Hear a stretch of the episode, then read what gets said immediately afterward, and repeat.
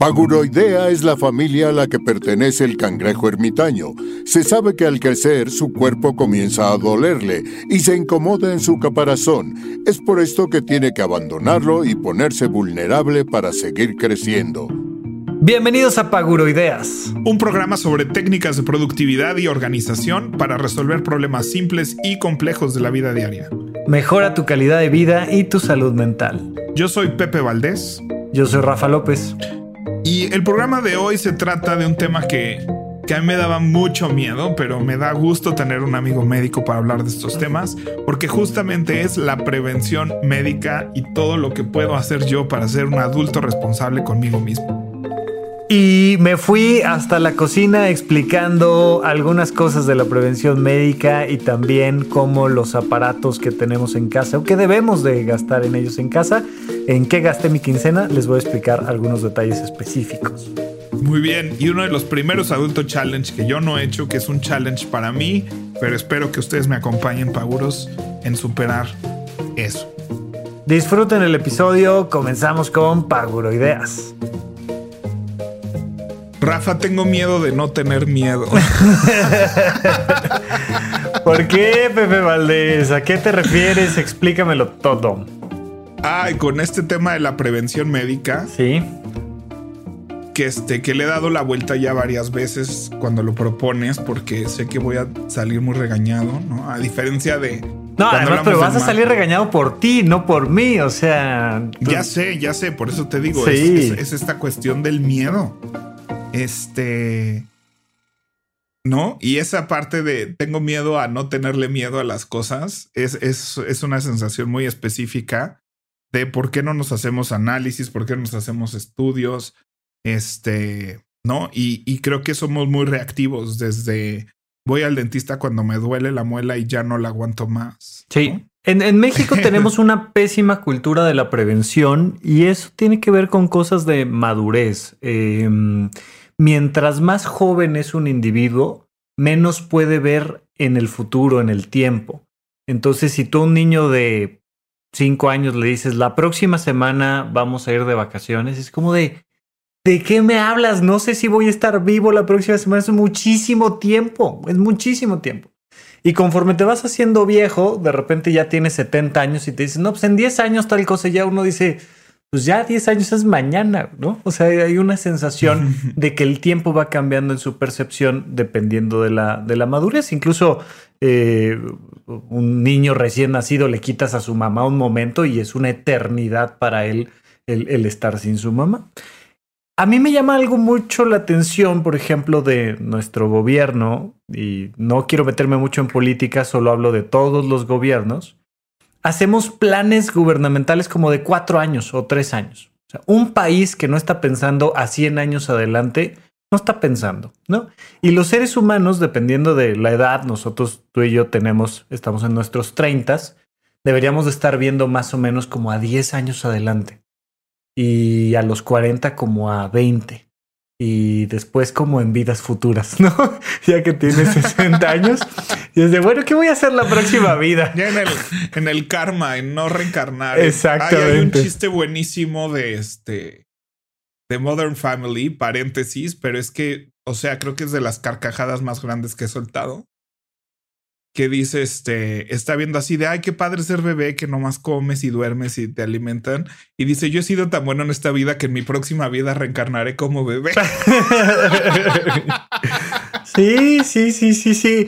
Y el problema es que todavía muchos somos muy inmaduros con el tema de nuestra salud física y no entendemos que ahí viene el dolor de espalda, que ahí vienen los problemas cardíacos, que ahí viene el tema con los dientes, que ahí viene entonces, mientras más pronto podamos ver más lejos, mejor vamos a vivir en el presente y en el futuro, ¿no? Y, digo, aquí hemos hablado y hablaremos más cada vez de, de qué fácil es ordenar tu carpeta de entrada o tu escritorio o si está ordenado. Pero conforme se va llenando de cosas, cada vez es más difícil, más difícil, más difícil entrarle a ordenarlo. Y vaya, pues pasa algo curioso con nuestro cuerpo, que empezamos a envejecer, o sea, alcanzamos como nuestro pico de capacidades físicas relativamente, porque hay algunos órganos que desde antes se echan a perder, pero eh, alcanzamos nuestro pico de capacidades físicas a los 20 años más o menos.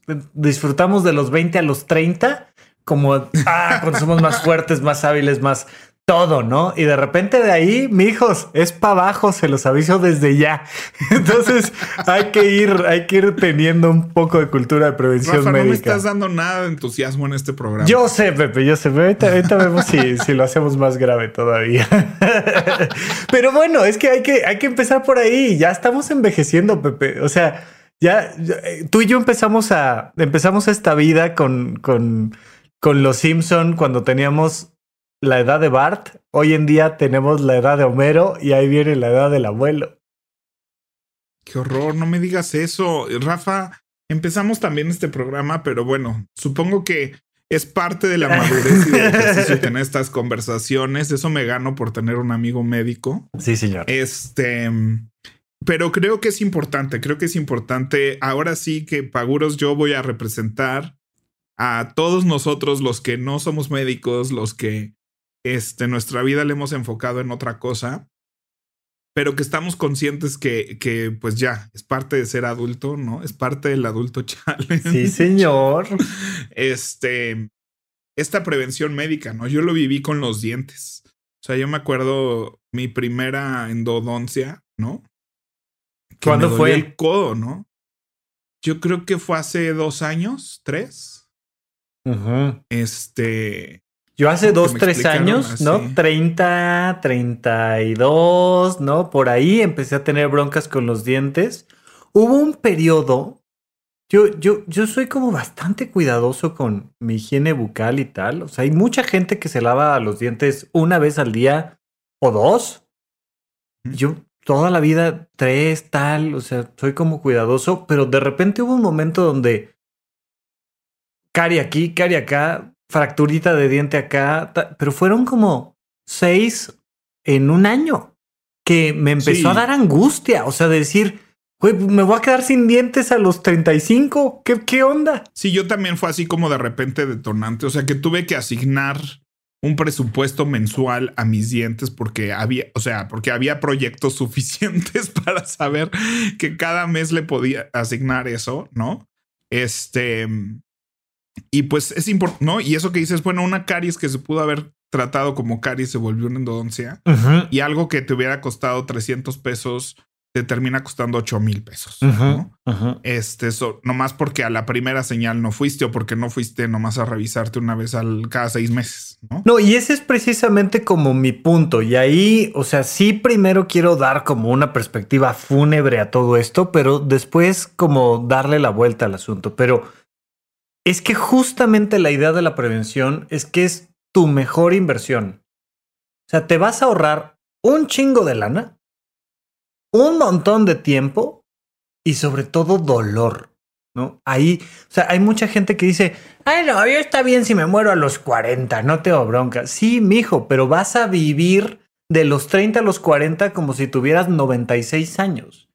Y puedes vivir hasta los 85 como si tuvieras 50 años bien vividos. Entonces, el, meternos como en este tema y el decir, ¿sabes qué? O sea, yo, yo lo que empecé a hacer a partir de ese momento fue que voy a mi limpieza dental cada cuatro o cinco meses, o sea, lo super exageré porque dije, no quiero volver a... Estaba dando una conferencia, Pepe, tenía un curso de dos días, sábado, domingo completo, y el sábado, a la hora de la comida, clac, una fractura de muela.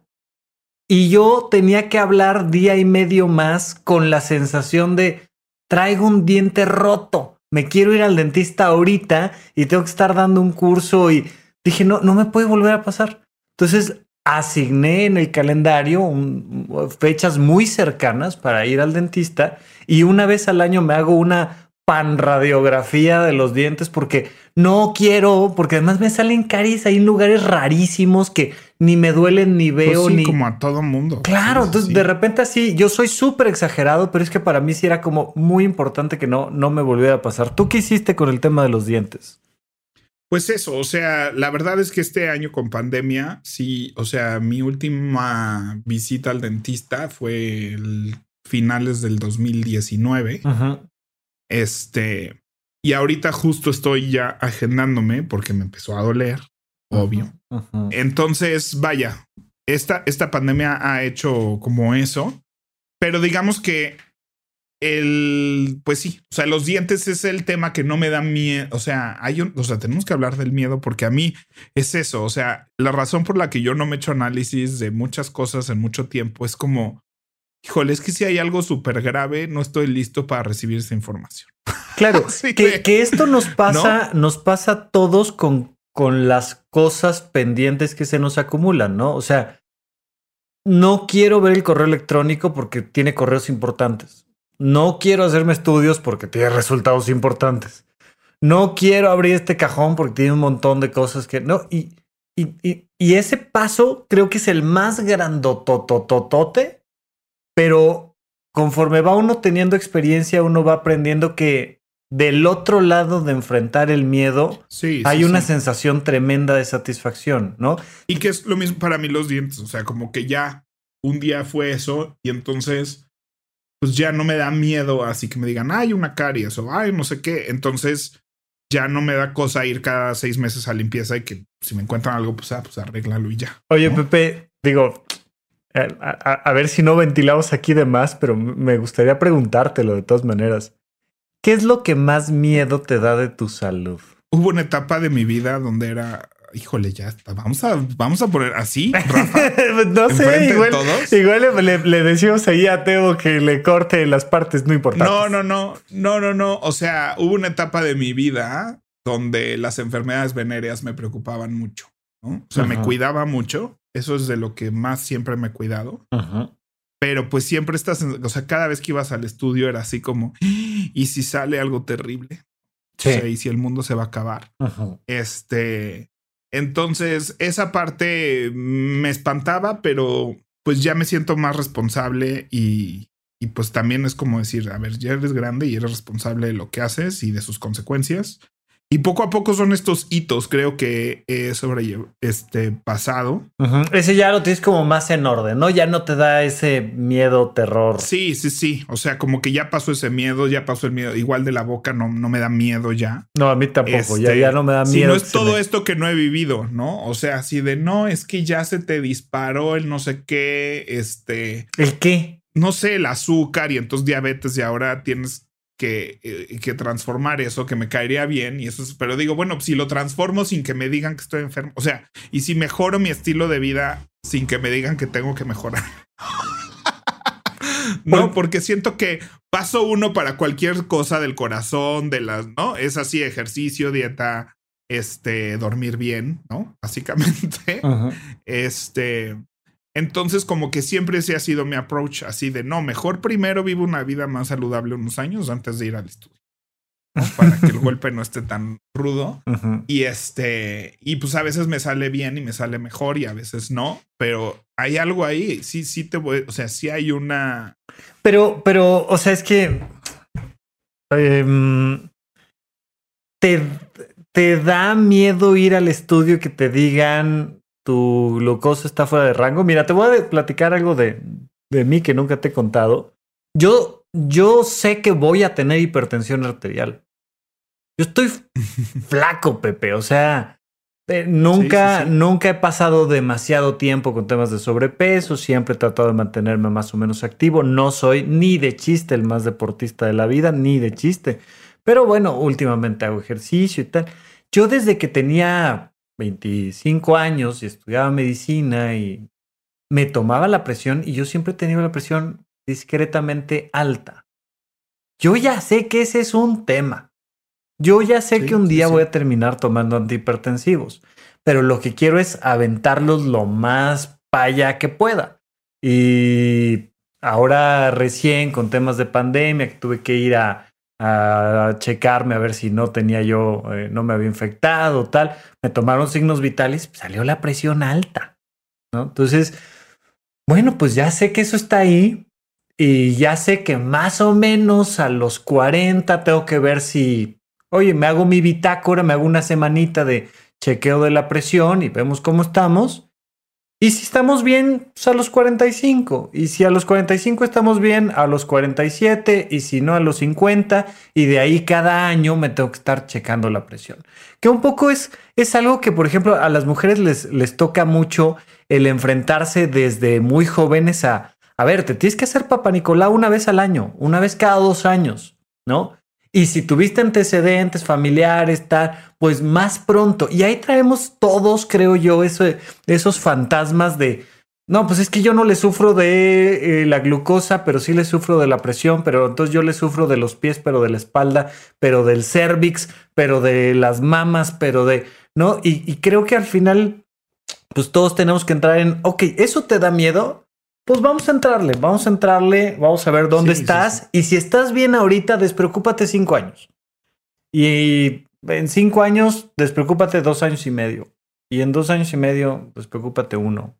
Yo creo que, que al final a todos nos da miedo saber que el cuerpo ya no está bien. Entonces creo que hay que empezar a meternos en la cabeza la idea de que ya no está bien. Si no tengo un argumento lógico, coherente y maduro de por qué no nos hacemos estos estudios. Al final de cuentas, yo he combatido el sobrepeso toda mi vida, ¿no? Y siempre ha sido como estas advertencias, ¿no? Siempre los nutriólogos y... Pero es que ahí hay, ahí hay como un tema, ¿no, Pepe? O sea, no solo, vaya, Nadie va a venir a mí a decirme que no hice lo que tenía que hacer y que porque no hice lo que tenía que hacer me dio hipertensión. Nadie va a venir a decirme que no hice lo que tenía que hacer y que por tanto me dolió la espalda. Pero con, con ciertos temas, el peso siento yo que es uno muy claro.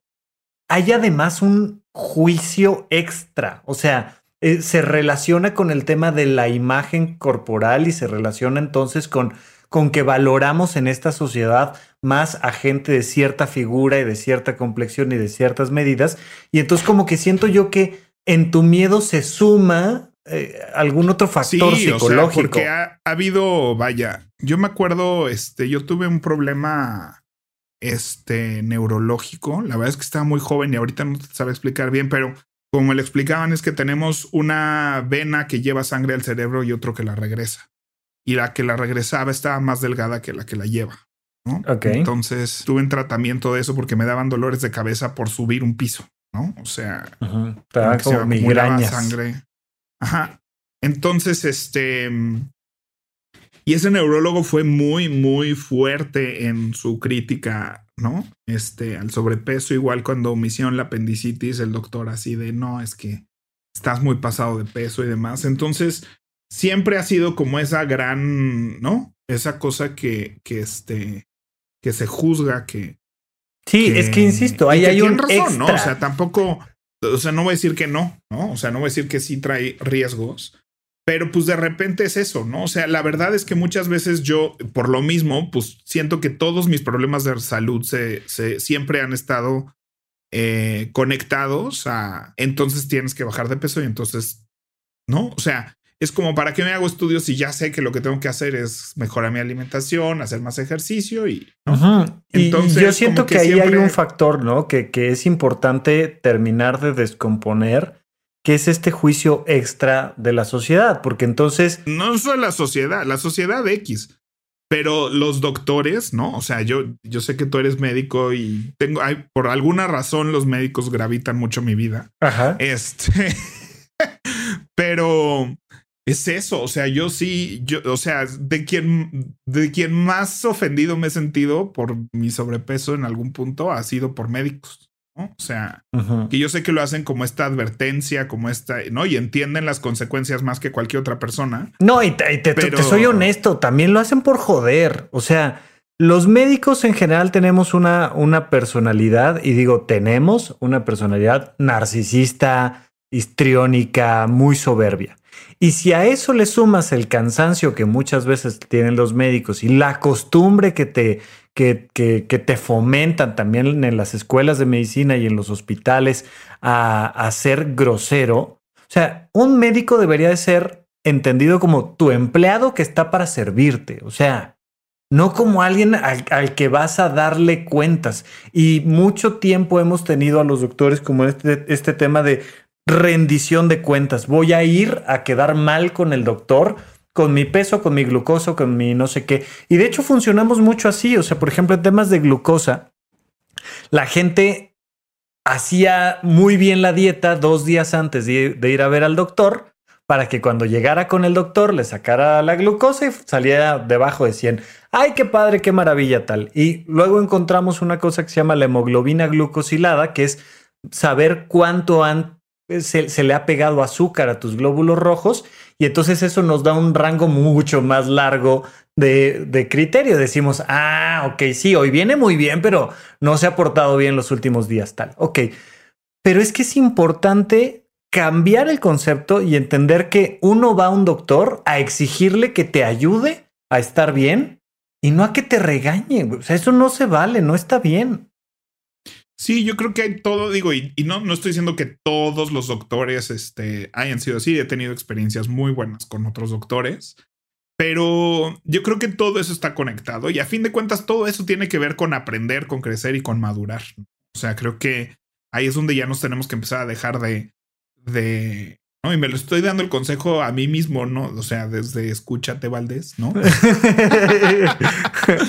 este, pero creo que es eso, ¿no? Creo que eh, digo, gracias a Dios en los últimos años como que he entrado en mucho más madurez en mi relación con mi cuerpo, en cómo cuido mi salud, en generar hábitos y generar eh, rutinas y disciplinas que me hagan sentir sano. ¿no? Y entonces estoy en un punto en mi vida donde me siento sano.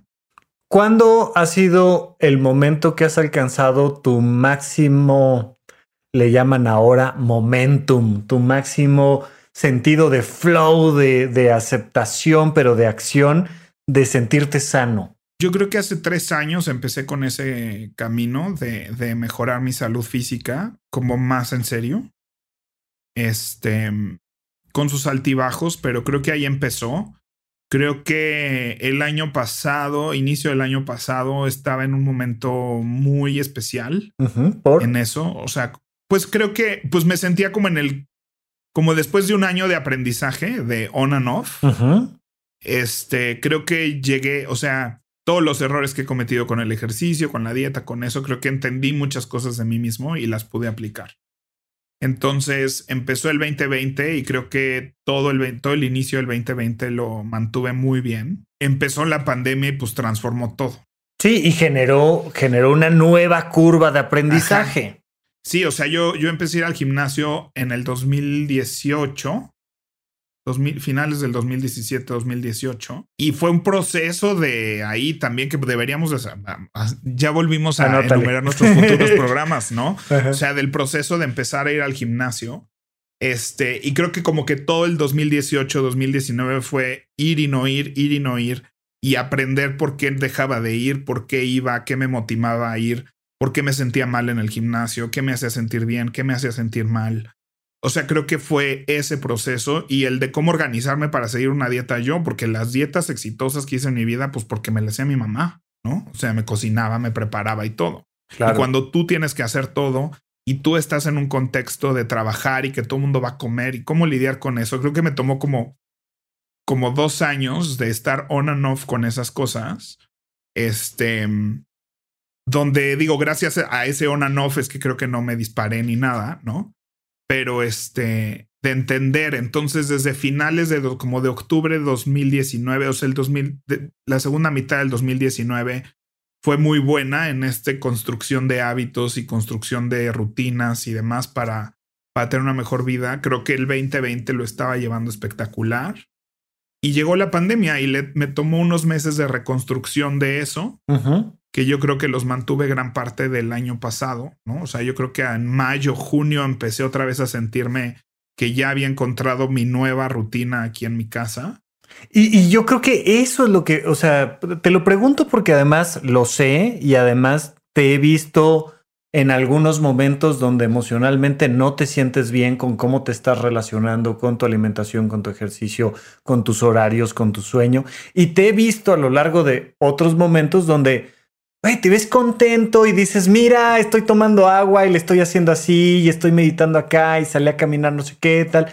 Entonces, yo lo, hacia donde quiero ir es, necesitamos dejar de pensar que vamos a ir a darle un resultado a un doctor para que él nos regañe o no nos regañe y empezar a buscar perseguir esa sensación, porque seguro a todos los que nos están escuchando, tú y yo, hemos tenido un momento donde decimos, güey, qué bien me siento. O sea, qué bien me siento de haber dedicado este tiempo y de organizarme de esta manera. Yo ahorita eh, le he bajado mucho al tema de hacer ejercicio de fuerza, que es fundamental hacer ejercicio de fuerza y me estoy empezando yo a mí mismo a entender como flaco, ¿no? No, no me siento sano, no me siento fuerte, no me siento, o sea, estoy bien. Yo sé que si voy y me hago unos exámenes de sangre ahorita, cualquier doctor me va a felicitar y me va a decir, ay, qué bien, qué padre estás Sí, pero yo a mí me estoy viendo en el espejo y digo, güey, no, no te has movido. O sea, sí, está padre que te haces tres sentadillas y lo que quieras, pero,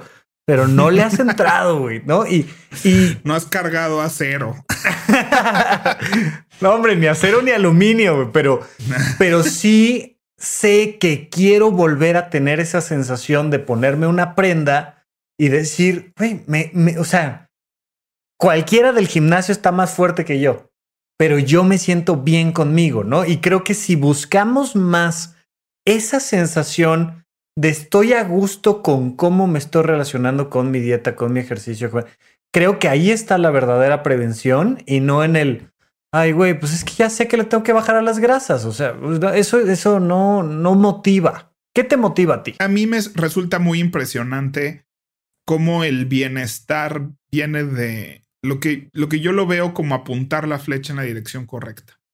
O sea, yo puedo estar en mis pesos más bajos y más sanos, este, pero si estoy en el proceso de subir, me siento muy mal, ¿no? Exacto. Y puedo estar tal vez en uno de los pesos más altos de mi vida, pero si estoy en el proceso de bajar, me siento increíble todos los días. Exacto. Entonces, deja de importar cuánto pese o en qué punto estés este, y eso es parte del descubrimiento de esos años que te platico, ¿no? O sea, ahorita, por ejemplo, este año que volví a retomar muchos hábitos que construí el año pasado en pandemia, y creo que los perdí porque pensé que estábamos saliendo de la pandemia. Entonces, creo que he aprendido en este proceso que, lo, que el bienestar y el sentirme bien tiene que ver con estarme moviendo en la dirección correcta. ¿no? Y me tomó muchos, muchos años, y no es que una década de de aprendizaje llegar a esa conclusión y de vivirlo y de sentirlo y de poderlo observar cómo me siento en el día a día, cómo me siento cuando me despierto. Este, no sé si ya es la edad, pero ahora sí siento la diferencia de cómo se siente mi cuerpo cuando como algo sano, cuando no. O sea, eso que toda la juventud te daba igual. O sea, yo podía comer lo que quiera y no me sentía con menos energía o con más energía, nada, ¿no? No sé, era así las consecuencias no existían y ahora puedo ver consecuencias diario de un día haber comido mal, ¿no? Y el día siguiente te sientes bien o mal, ¿no? O tuviste pesadillas en la noche o no tuviste pesadillas en la noche y todo ese tipo de cosas. Y yo creo que eso, pues ahora toca aplicarlo a, al siguiente nivel, ¿no? O sea, toca aplicarlo a saber cómo estás e independientemente de dónde estés, y esto me lo estoy vendiendo a mí mismo ahorita, no porque lo haga, sino porque me lo estoy vendiendo ahorita para hacerlo. Sí, sí. O sea, yo tengo muy claro mi adulto challenge ahorita y supongo que va a ser el mismo para todos. Este, pero bueno, o sea, como que ahorita estoy concluyendo enfrente de ti que, que tal vez esa sensación de bienestar que tengo ahorita, por ejemplo, con mi cuerpo, este, porque siento que estoy en un proceso eh, de mejorarlo, de sentirme bien, de todo esto, eh, lo puedo tener en otro nivel también. Y, recordar que no importa qué tan mal o bien estés, el poner la flecha en la dirección correcta es lo que me hace sentir bien, independientemente de si ya se salió de las gráficas alguna cosa. Y justo, justo lo que te quiero decir es, ah, bueno, pues ahora vamos a las gráficas, ¿no? O sea, que nos podemos poner más rudo o menos rudo. Tenemos muchas maneras de medir, pero claro, oye, me voy a hacer exámenes de sangre, por decir algo, en febrero y en noviembre. Pero con la intención de que la flecha vaya en la dirección correcta y no con la intención de presentárselos a mi doctor para que me diga que qué mal estoy. O sea, nada más es, oye, no sé, es que, que ahorita. te los voy a traer a ti, Rafa. Ya. Está perfecto. Yo todavía te los puedo interpretar y además te puedo decir, están de poca madre, Pepe. No pasa nada. Muchas gracias. Pero, o sea, te haces la prueba, ¿no? Y, y te da un resultado que no es otra cosa que un punto de partida. Es, aquí estás y vamos a la dirección correcta. Nada más, ¿no?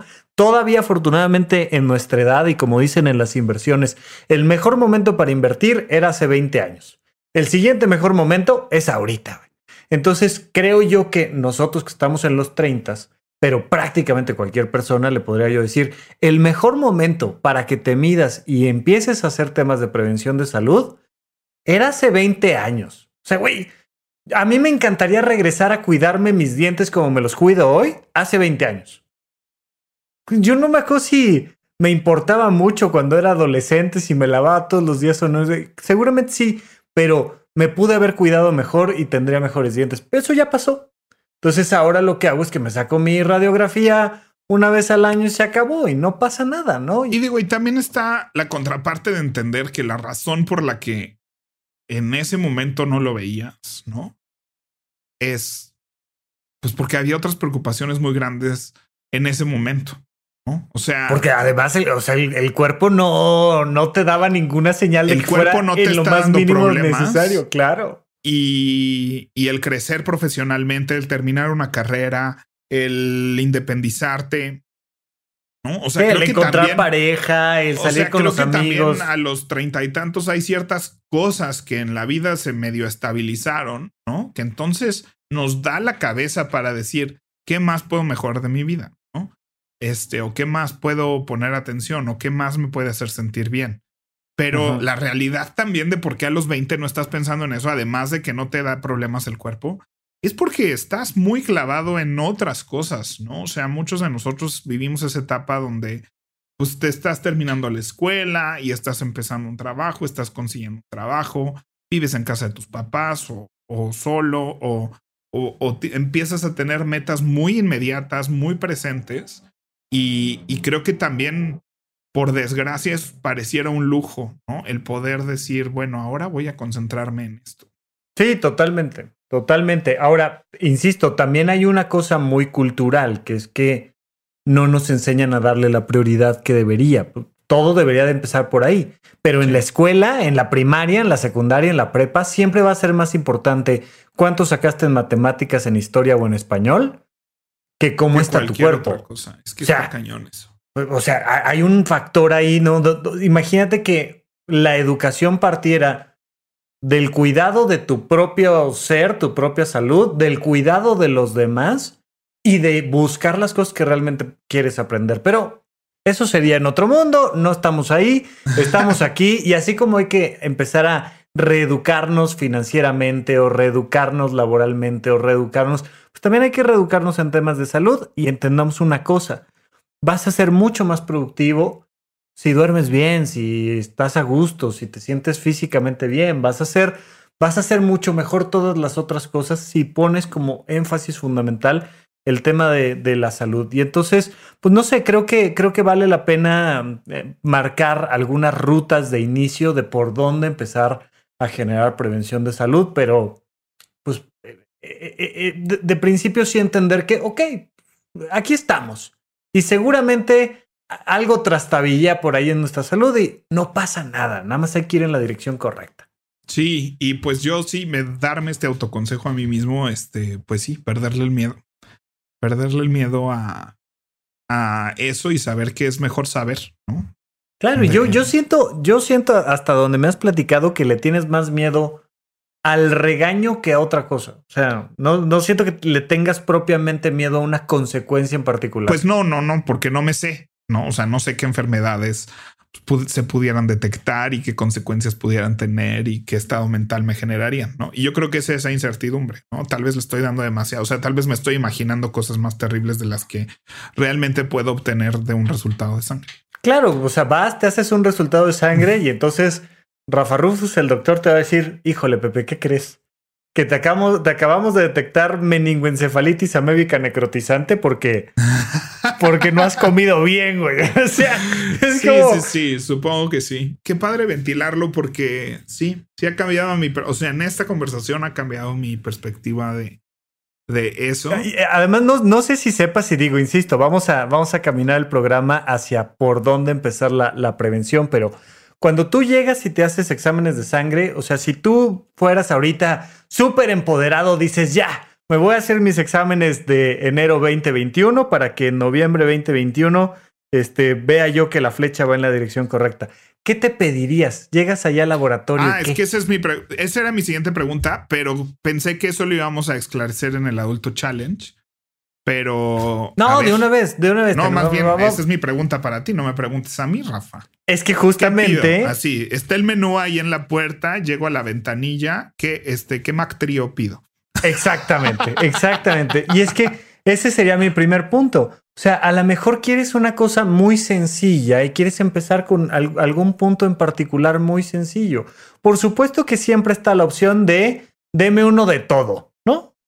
Oye, este, ¿quieres saber, Pepe, si te va a dar cáncer de ovario? Sí, échamelo también. Sí, con aguacate y con queso, por favor. Pero, a ver, normalmente la biometría hemática nos permite evaluar básicamente dos cosas. O sea, por supuesto que en, manos de un buen Biometría hemática para los que no fuimos a tu escuela es medirte la sangre. Sí, em, una biometría hemática normalmente incluye temas de hemoglobina y la hemoglobina nos va a decir si tienes anemia o no. Tú, Pepe, no tienes anemia, te lo digo desde ya. Ese resultado ya lo vas a sacar con 10. Desnutrido no te ves, Pepe. No. Ay, no tienes anemia. O sea, una, una anemia, por ejemplo, este, que no es tu caso, pero te puede hablar de muchas cosas, como por ejemplo, de que traes una úlcera gástrica muy grave, de que estás sangrando porque algún tema de una neoplasia o algo así se está presentando. Te digo, en manos de un buen hematólogo te puede dar mucha información, pero en tu caso, tú que tienes treinta y tantos años y que estás perfectamente sano, la hemoglobina va a salir perfecto, no hay anemia, no hay algo que investigarle ahí. Y luego, en esa misma biometría hemática, van a venir los leucocitos, los neutrófilos, que son la serie blanca, es decir, tus células de defensa.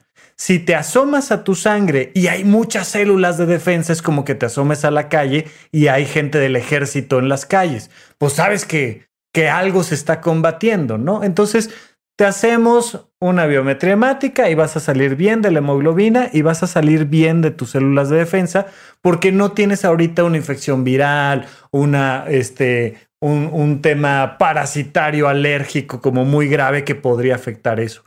Normalmente los doctores siempre pedimos una biometría hemática y en tu caso estoy seguro que toda esa línea va a salir perfecta. Y luego viene la química sanguínea. Así se pide me da una biometría hemática y me da una química sanguínea. Ok.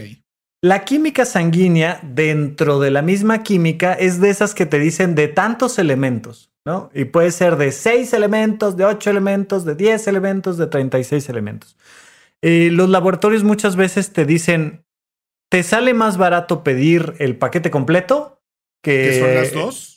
Que el paquete fraccionado. Depende de cada laboratorio qué paquete te, ofrecen, pero ahorita vamos a suponer que, que te costara cada cosa. Yo te diría, te haces tu biometría y te pides una química sanguínea que nos marque glucosa sérica, que es el principal factor para saber si tenemos que preocuparnos. ¿Tengo que aclarárselo a la señorita del mostrador? No, ahorita te digo cómo vamos a ir, cómo se lo vamos a pedir, ah, pero, pero quiero ir como contándoles un poquito qué es lo que estamos pensando medir, ¿no? Entonces, en esta química sanguínea, sin duda, el elemento más importante que nos va a preocupar en México por nuestra altísima eh, prevalencia de diabetes es glucosa sérica en ayuno. Realmente, por ejemplo, si te haces la biometría hemática a las 6 de la tarde y acabas de comer una hamburguesa, nos da igual, pero la glucosa sí tiene que ser en ayuno por favor, no hagan ayunos súper prolongados. Cenas normal el día anterior y llegas sin desayunar hacerte la prueba, como siempre, a primera hora en la mañana. Porque luego la gente, como, como le dicen ayuno, se avienta ayunos de 20 horas y llega la glucosa muy desproporcionada por el nivel de ayuno que llevan. No, no es lo correcto. haces tu cena normal, tu vida normal, te duermes normal y llegas en la mañana y te haces tu glucosa sérica. Cuando yo empecé a estudiar medicina, se decía que estabas bien si tenías menos de 120. Después, cuando terminé medicina, se decía que estabas bien si tenías menos de 110. Luego, cuando entré a la residencia, se decía que el factor era 100. Y hoy en día creo que lo traen por ahí de 96, no me acuerdo si ya de 90. ¿Por qué?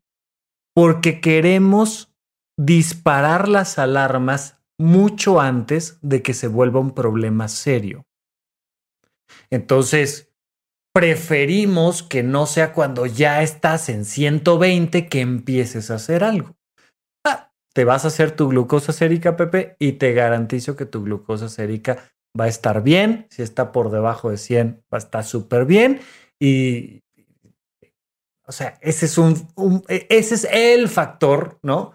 Que, a mucha gente le preocupa. Bueno, oye, salió en 110, ah, hagamos algo al respecto.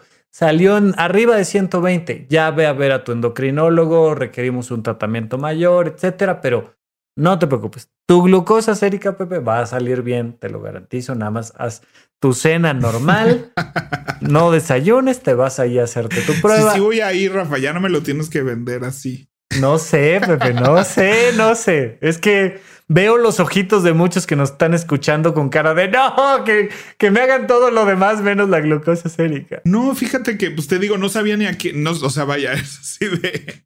El resto de la química sanguínea se puede llamar perfil hepático, perfil de lípidos, perfil renal. Todo eso está dentro de esta gran caja que se llama eh, química, sanguínea.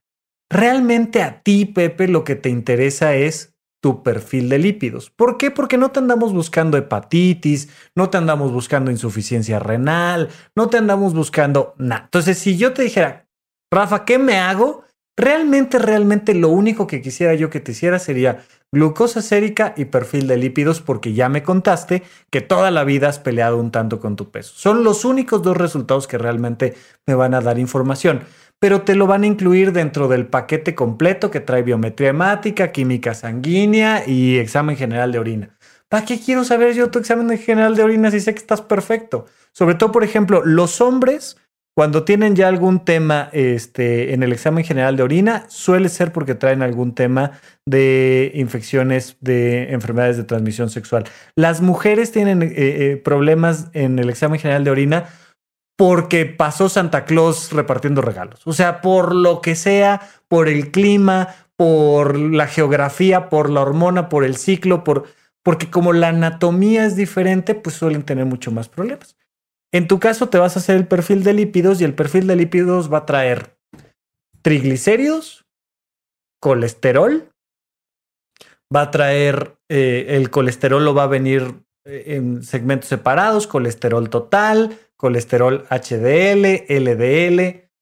En general, yo me voy a enfocar sobre todo, si bien todo va a ser relevante en algún momento, me voy a enfocar en colesterol total por debajo de 200 y triglicéridos por debajo de 150.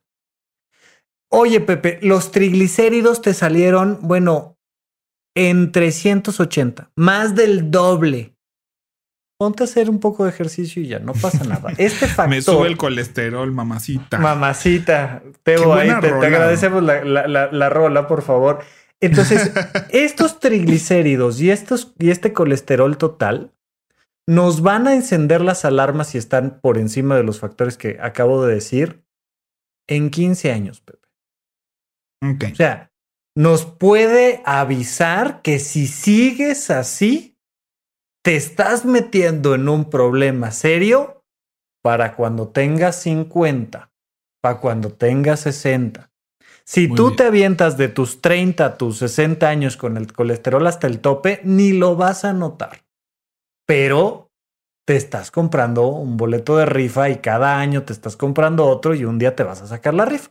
Pero si hoy tu examen de laboratorio sale mal, nos da tiempo padrísimo. ¿Qué otra cosa, ya que andamos por ahí, podríamos recomendar? Muchas veces recomiendo yo el perfil tiroideo básico, porque la tiroides en México es una cosa que falla con cierta frecuencia y si falla la tiroides, falla el resto del vehículo.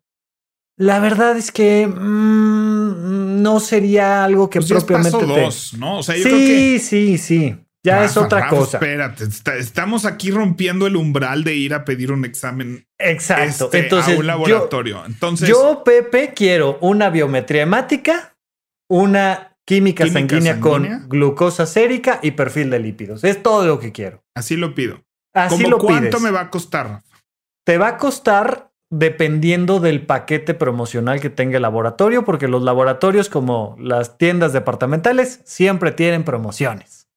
Entonces ahí buscas lo que menos te cueste, pero básicamente este estudio te va a costar entre 500 pesos y 1000 pesos dependiendo del laboratorio y dependiendo del paquete, el paquete y, el cupón. Si incluye eso que te estoy diciendo, agárrate el paquete más económico. Punto. Va, va, va. Estoy listo, Rafa.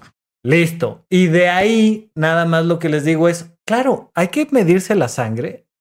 Por supuesto que hay que medirse el peso en general. Ahí está el famosísimo índice de masa corporal como un factor básico. Pero en general, la prevención médica es busca que tus actividades, tus hábitos, tu enfoque esté puesto en sentirte bien contigo en un tema de autoconcepto. Nada más. Ahora, los paguros que nos están escuchando, que no, no te tienen así de cerquita como yo, Rafa. Sí. ¿No? Entonces voy al laboratorio, pido estos estudios, me los hacen, me los mandan por mail o me llegan, este, voy a recogerlos. Ajá. ¿qué hago con ellos? O sea, voy con un médico general, voy con un nutriólogo, voy con... Vas con el médico de tu más alta confianza.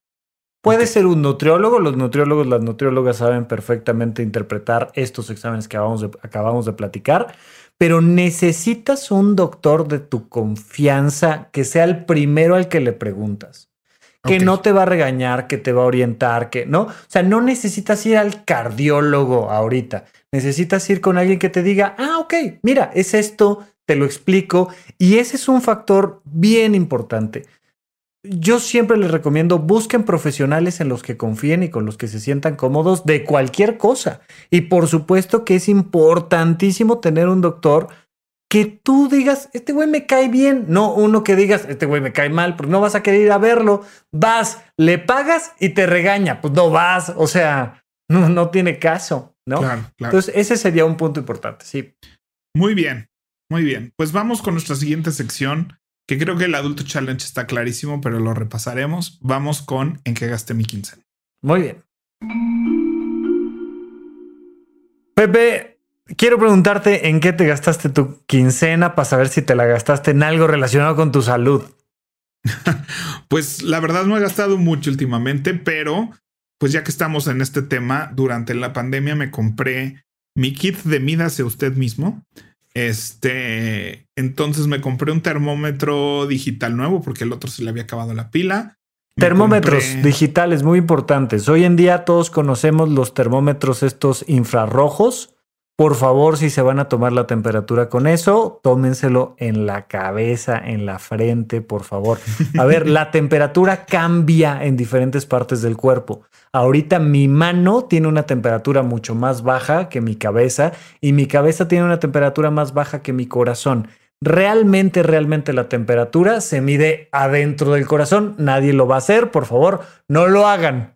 Pero si tienen en casa de preferencia un termómetro digital o directamente de mercurio que se pueda poner debajo de la lengua. Es la temperatura más fidedigna. Y si lo van a hacer infrarrojo, en la cabeza, por favor, no se les va a No, Rafa, pero me va a matar mis neuronas. No importa. Una neurona no te pasa nada. Ya las perdiste. si crees que te va a matar las neuronas, ya es. Ya las perdiste. Exacto. oxímetro, Pepe. Después me compré un oxímetro este, bueno, el termómetro costó como 200 pesos, el oxímetro me costó como 800 en la farmacia San Pablo. Este, muy divertido este aparatito, la verdad me gusta, qué lástima que digo, no, no es padre el por qué lo usamos y mucho menos si arroja problemas. No, pero es un aparato bien bonito porque no duele, es fácil, te, te cuenta cosas padres sobre ti, está padre. le tengo cariño a mi oxímetro, nomás que creo que abusé en algún punto, o sea, creo que en algún punto lo tenía ahí muy a la mano. Este, entonces cada tres minutos me tomaba el oxígeno y, y vivía un pequeño estrés de qué tal si no. Y dije, ¿para qué? ¿Para qué me estoy haciendo este estrés si no tengo, gracias a Dios, todavía síntomas? Este, cuando los de repente me dolía la cabeza, pues sí me lo reviso, pero realmente ya mejor lo guardé en un cajón porque me estaba sobremidiendo, creo. Sí. Y este, y tengo un baumanómetro que ese la verdad no me lo compré ahorita, pero son como mi, tengo mi kit en mi buro, ¿no? Que tiene en una cajita tengo mi baumanómetro, mi oxímetro y mi termómetro. Y creo que esa medición, este, pues me hace sentir que me estoy cuidando si de repente mi mamá es hipertensa. Entonces, este, mi mamá se, se, monitorea muchísimo la presión. Yo aprendí a tomar la presión así con este, con estetoscopio y todo el asunto. Sí. Como a los 10 años, ¿no? Porque todos teníamos que tomarle la presión. Todos teníamos que saber cómo tomarle la presión a mi mamá. Entonces, este, yo tengo uno digital de esos que tú te la tomas solito porque vivo solo, porque, porque solo. Este, este, y entonces cuando de repente siento algo raro así, me tomo la presión. He de confesar que no le confío mucho a ese aparato. O sea. Ok, pero a ver, vamos a rápidamente el oxímetro. Creo que hoy en día es más que popular que la saturación de oxígeno, es decir, qué porcentaje de tu sangre arterial va cargada de oxígeno, eso es la saturación de oxígeno, tiene que estar por encima de 90%. Cuando baja de 90%, hay que preguntarle a un doctor qué está pasando. Te recomiendo, así está establecido, tienes que hacerlo en reposo después de llevar unos minutitos en reposo, cinco minutitos sentado, ahí te tomas la saturación en el dedo índice de la mano derecha. Se han hecho estudios en otros dedos y cambia un poquito, pero bueno, no pasa nada. Y que no tengas eh, barniz de uñas, color en las uñas, etcétera es importante porque si no va a disminuir eh, la, capacidad de lectura. Y si pasa que baja la, saturación, pues ve y pregúntale a tu doctor. Con el tema de la presión arterial, o sea, ok, a lo mejor no es la cosa más precisa del mundo tu baumanómetro, pero en general sabemos que si la presión de arriba, que es la sistólica, está por encima de 140, pues entonces traemos un, tema que hay que ir y preguntarle al doctor. Si está por encima de 180, hay que ir a urgencias en ese momento. Entonces, realmente, ay, es que fíjate que tengo hoy 128, este, 93. X, o sea, estás bien, sí, sí, sí. Me da lo mismo. No, a mí lo que me pasa es que, por ejemplo, este, yo igual tiendo a, a, a la presión alta y yo también sé que ahí viene ahí bien. Este, pero porque sí, por lo general ando 130 y algo, 130. Este, en la alta, no más que este baumanómetro por lo general a veces me arroja la baja así 30 y algo, ¿no? Que yo digo, esto es así. Sí, o sea, es que pues, yo digo, esto ni siquiera es natural, porque cuando lo hacía con baumanómetro y así, pues sí navegas el, que el 120-80, que en teoría es el que debe ser, poco más, poco menos, ¿no? Pero pues algo así. Entonces de repente como que se me dispara y me lo tomo en el otro brazo o me lo tomo cinco minutos después y ya sale una medición mucho más este, razonable o lo que yo siento que es más normal. Sí, sí, sí, como más dentro de lo lógico. A ver, eh, lo que se supone que deberíamos hacer es tomarlos sentados después de cinco minutos de estar en descanso, poniendo el brazo apoyado sobre una mesa eh, en el brazo, justo a la mitad del brazo, y se debe de medir en el brazo izquierdo.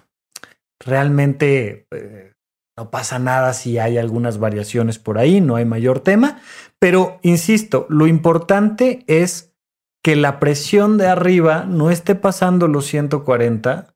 Entre 120 y 140 vale la pena platicarlo con un doctor Arriba de 140 definitivamente hay que platicarlo con un doctor y arriba de 180 hay que correr a urgencias en ese momento. No que esperar a que mañana voy a ver a mi cardiólogo. No, cero prohibido. Eh, la presión de arriba la da la patada que da el corazón para sacar sangre. ¿no? Esa es la primera presión. Y la siguiente es el latigazo que dan las arterias una vez que pasó esa patada del corazón. Entonces, son como dos latidos al mismo tiempo, el del corazón y el de las arterias. Pero realmente no me importa tanto en una persona como tú. O sea, hay algunas enfermedades que suben la presión de abajo y que se mantiene la de arriba y eso nos habla de ciertas cosas cardiológicas que te no vienen al caso. Lo único estamos aquí hablando de prevención médica y entonces 120, 140, ok, hay que estar atentos y hay que platicarlo con el doctor. Más de 140, definitivamente hay que platicarlo con el doctor. Más de 180, va a urgencias. Punto, es todo lo que hay que saber de la presión. Muy bien. Pues sí, y ese aparato en su momento igual me costó como 800, 900 pesos. Ya tiene como tres años que lo compré. Este, entonces, pues creo que, que son cosas, eh, compras que deberíamos de tener ahí en un cajoncito, ¿no? Más ahorita, creo que son cosas de prevención inmediata, de medición cuando algo siento mal y que pueda yo, este, rápidamente hacer algo. Entonces, este, pues no es necesariamente lo que gasté ahorita mi quincena, pero pues es pertinente. Bueno, pues vamos entonces con nuestro adulto challenge. Vamos. Pepe, entonces, ¿cuál fue tu conclusión del adulto challenge? Biometría hemática y química sanguínea con glucosia sérica y perfil de lípidos. Punto. Punto. Con eso. Y se lo llevas al doctor que más confianza le tengas. Sí, así es. Entonces, pues sí, ese va a ser mi challenge. Creo que este es el primer challenge que lo planteamos aquí sin que lo haya hecho yo. Entonces, pues me va a tocar, me va a tocar hacerlo. Ah, mira, te lo haces este ahorita y el próximo te lo haces en un año, en dos años, en tres, no pasa nada y vas a ver que la flecha va a ir hacia donde tiene que ir. Muy bien, pues así se hará, así se hará, ya arrancarse el curita y, y a seguir con la vida. Muy bien, pues aquí estamos, gracias a todos por acompañarnos. Pepe, ¿dónde te pueden encontrar? Arroba doble P Valdés con B de vaca y S de Sofía. Arroba Rafa Rufus con doble R en medio. Muchas gracias a todos los que nos han estado escuchando y déjenos una reseña. Suscríbanse en donde nos, sea que nos estén escuchando. Recomiéndenos si les gusta. Coméntenos en, en redes con el hashtag Paguroideas. Y si nos pueden dejar una recomendación en Apple, se los vamos a agradecer muchísimo. Sí, sí. Muchas gracias. Seguimos platicando. Nos vemos la próxima semana.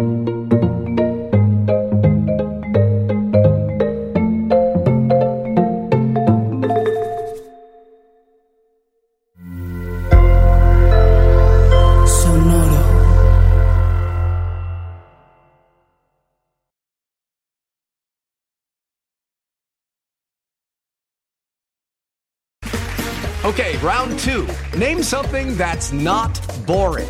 A laundry? Ooh, a book club. Computer solitaire, huh? Ah, oh, sorry. We were looking for Chumba Casino. That's right. ChumbaCasino.com has over 100 casino style games. Join today and play for free for your chance to redeem some serious prizes. ChumbaCasino.com. No purchase necessary. Full prohibited by law. 18 plus terms and conditions apply. See website for details.